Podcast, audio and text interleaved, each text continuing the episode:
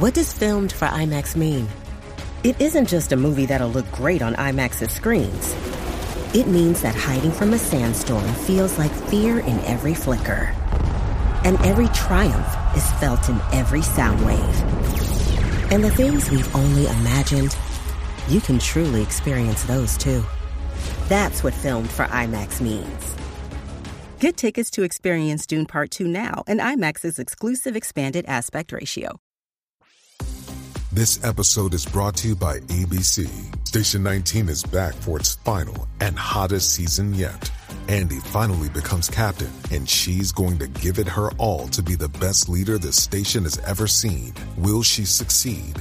Get ready for fiery new romances and high adrenaline rescues. Watch the Station 19 season premiere tonight at a new time, 10, 9 central on ABC and stream on Hulu.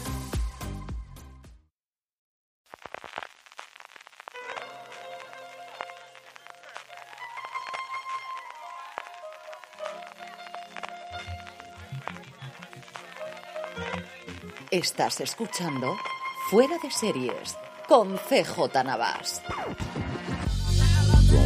Bienvenidos a Streaming, el programa diario de Fuera de Series en el que un servidor CJ Navas tendrá las principales noticias, trailers, estrenos y muchas cosas más del mundo de la televisión. Edición del martes 13 de febrero de 2024, un día antes de San Valentín. Os lo aviso por si se os había olvidado y tenéis que comprar un regalo a lo largo del día de hoy. De nada, después de haber comprobado como cuatro veces que esto se está grabando y que no me pase lo de ayer, vamos ya con el contenido del día. Arrancamos como lo estamos haciendo desde el pasado día 5 con el tour de invierno de la TCA. Por ahí se pasó ayer la PBS que presentó, como no, una nueva serie documental de Ken Barnes. El conocidísimo director y tremendamente influyente, hasta el punto de que hay a día de hoy en las aplicaciones de edición de vídeo un efecto con su propio nombre que permite hacer algo que es totalmente habitual en documentales históricos cuando todavía no había vídeo y solamente fotos, que consiste en hacer zoom en la cámara en una foto antigua. Eso se llama el efecto Ken Barnes porque fue él el primero que lo hizo en sus documentales para la televisión pública americana. Presentó un nuevo proyecto bastante curioso sobre Leonardo da Vinci. Tendrá dos partes, durará cuatro horas, hasta aquí nada que se salga de lo normal, pero es curioso, como os decía, por dos cosas fundamentalmente. En primer lugar, es la primera vez que Ken Bass dedica uno de sus documentales a algo que no sea Norteamérica, y la segunda, según comentó los periodistas que estaban presentes allí en la TCA, que va a hacer un cambio significativo en el estilo cinematográfico que le ha hecho tremendamente popular. Y es que para este nuevo documental va a experimentar con el uso de pantallas divididas con imágenes, vídeo y sonido de diferentes periodos para tratar de contextualizar el arte y las exploraciones científicas del el genio italiano. Bars comentaba que ninguna persona por sí sola puede hablar de nuestro esfuerzo colectivo por comprender el mundo y a nosotros mismos, pero Leonardo tenía un genio único para la investigación, ayudado por sus extraordinarias habilidades como artista y científico a la vez, que nos ayuda a comprender mejor el mundo natural del que formamos parte y a apreciar más plenamente lo que significa estar vivo y ser humano. El documental se estrenará en Estados Unidos las noches del 18 y el 19 de noviembre. Veremos qué distribución internacional tiene esto posteriormente. Lo normal es que lo compre Netflix. En el apartado de premios, nueva ceremonia de la carrera de los Oscars. En este caso, tocaba el turno al sindicato de directores, a la DGA, que encumbró en materia de cine, como todos esperábamos, a Christopher Nolan, y en series dos más o menos esperables y una quizás sorprendente. En serie dramática ganó Peter Hoare por Long Long Time, el tercer y maravilloso episodio de la primera temporada de The Last of Us, mi segundo episodio favorito del pasado 2023, y Christopher Storer, el creador de The Bear, ganó el de mejor dirección en serie de comedia, no por mi episodio favorito, Forks Tenedores, sino por ese plagado de actores invitados, fisis, pescados, un episodio que no deja de ser cachondo que reciba el premio a mejor comedia. En serie limitada o película para televisión ganó Sarah Adina Smith por Cocina con Química, una serie de Apple TV Plus que yo creo que se ha visto mucho más de lo que inicialmente podía pensar la plataforma y sobre todo que le está y sobre todo que le está llenando de nominaciones y premios en los últimos meses. Pasando ya a nuevos proyectos, Movistar Plus ha anunciado una nueva serie documental, hoy como veis la cosa va por ahora de documentales, llamada Muros, que se adentrará de forma inédita en las cárceles españolas. Según reza la nota de prensa, en España hay 55.000 personas recluidas en cárceles, 55.000 historias que se quedan dentro de las paredes y rejas de estos centros penitenciarios evitados y olvidados por todos.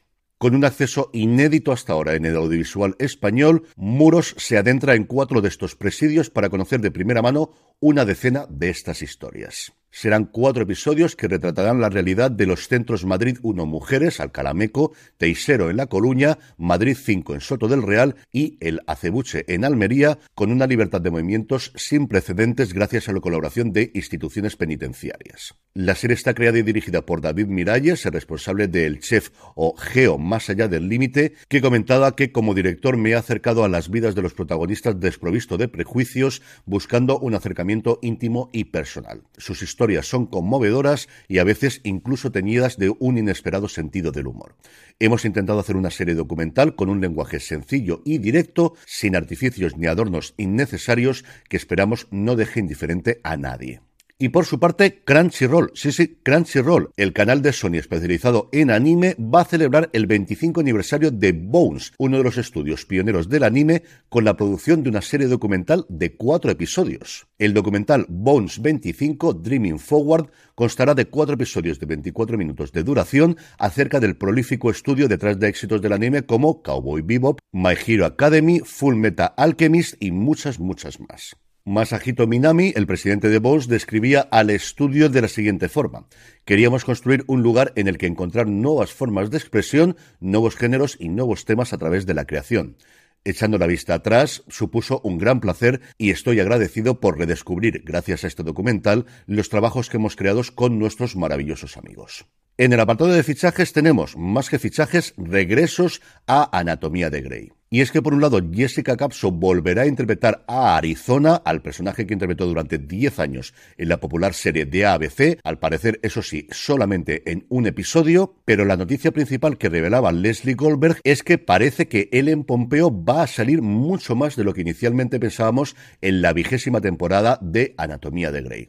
En la temporada pasada, la protagonista de la serie y la que de alguna forma da título a la misma apareció solamente en 10 de los 20 episodios. Antes de las huelgas de Hollywood no estaba claro cuánto iba a aparecer en esta nueva temporada. Sí que estaba confirmado que iba a poner, como siempre ha hecho, la voz en off al principio y al final de cada episodio. Todo esto era así porque estaba preparando una nueva serie para Hulu y estaba experimentando hacer otras cosas diferentes. Y es que 20 años haciendo el mismo papel, 24, 25, 23 episodios por temporada, pues quieras que no, es un esfuerzo. El caso es que algo ha tenido que cambiar, yo entiendo que sobre todo con los otros proyectos que tenía él en Pompeo, porque según Leslie Goldberg aparecerá como mínimo en cuatro episodios de esta reducida temporada número 20 de Anatomía de Grey y es posible que en muchos más. En cuanto a fechas de estreno, Sky Time ha revelado que este mismo viernes podremos ver por fin en streaming Ninja Turtles Chaos Mutante, la nueva película de animación de las tortugas ninja, que funcionó tremendamente bien en cines y que tengo muchas ganas de poder ver con las crías. Yo no pude verla en su momento en pantalla grande y lo que he visto de trailers y me han comentado amigos míos que pudieron verla es que está francamente bien, un estilo de animación muy muy similar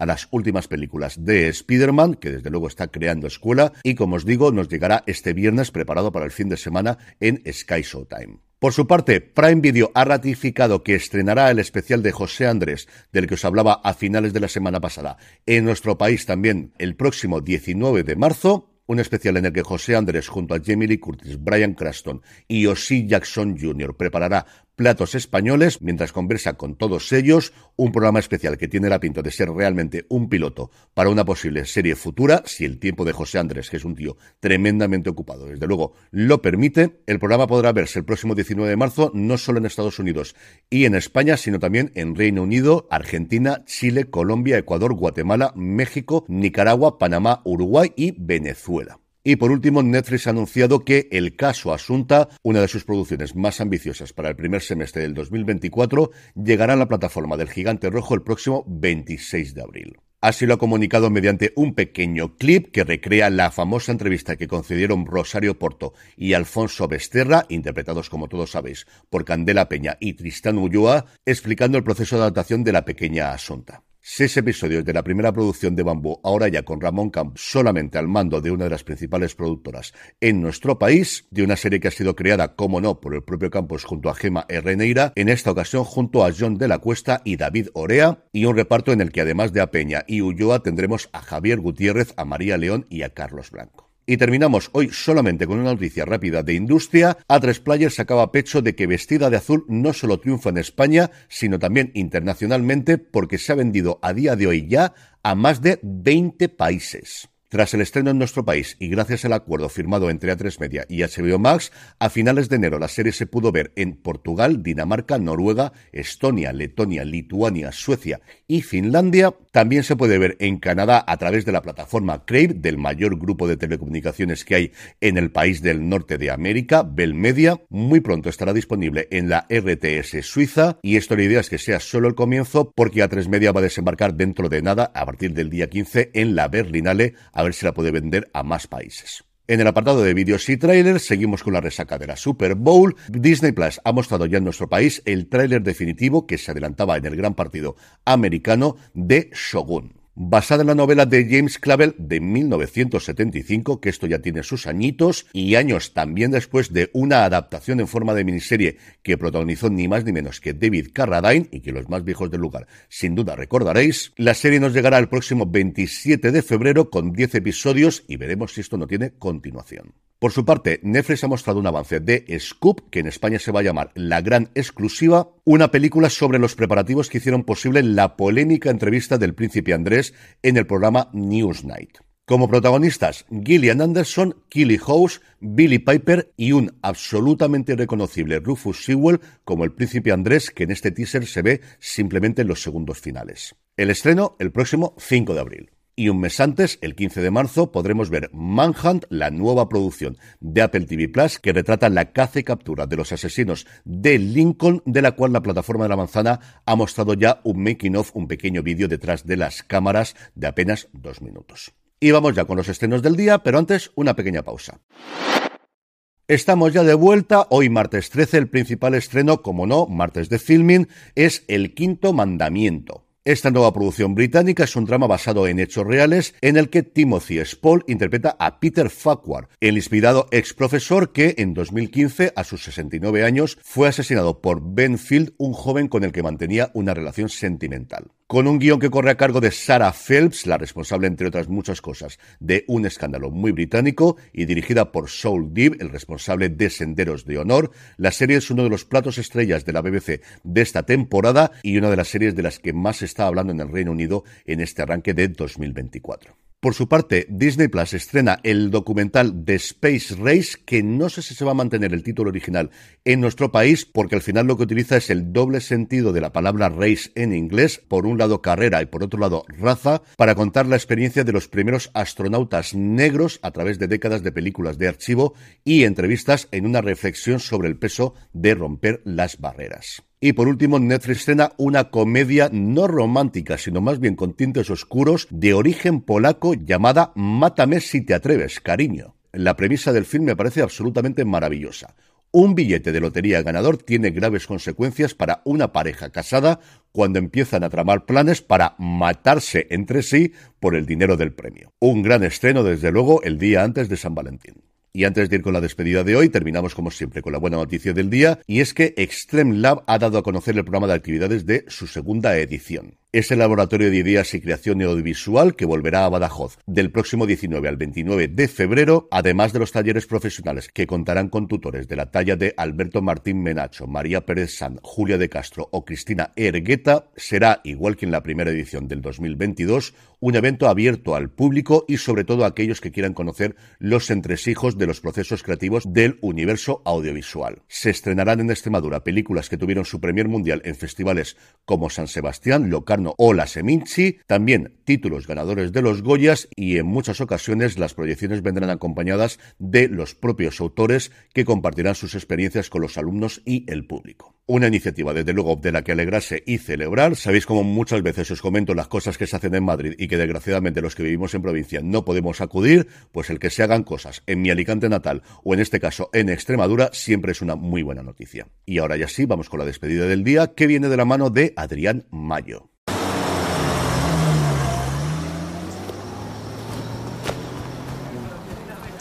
Capitán Sobel. Mayor Winters. Capitán Sobel.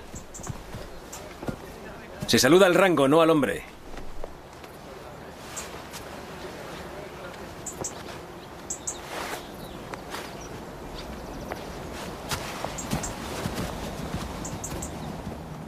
Mi agradecimiento a Adrián, mi agradecimiento a Damian Lewis y a David Schwimmer, mi agradecimiento al mayor Winters y al capitán Sobel, mi agradecimiento a Tom Hanks y Steven Spielberg por en su momento liderar el proyecto de Band Brothers, de Hermanos de Sangre, mi agradecimiento a ti, como todos los días, por escucharme, recordarte que me puedes mandar los enlaces a YouTube para hacer la despedida del día a través de redes sociales, arroba fuera de series en todas y cada una de ellas, por correo electrónico info arroba fuera de series.com o si allí donde me escuchas se permite comentarios, iVoox, Spotify, YouTube, evidentemente también ahí. Recordarte también que te pases por fuera de series.com y por nuestra tienda, la tienda fuera de series, fuera de series.com barra tienda, que seguro que tenemos algo que te gusta. Me despido hasta mañana miércoles. Gracias como siempre por escucharme. Recordad, tened muchísimo cuidado ahí fuera.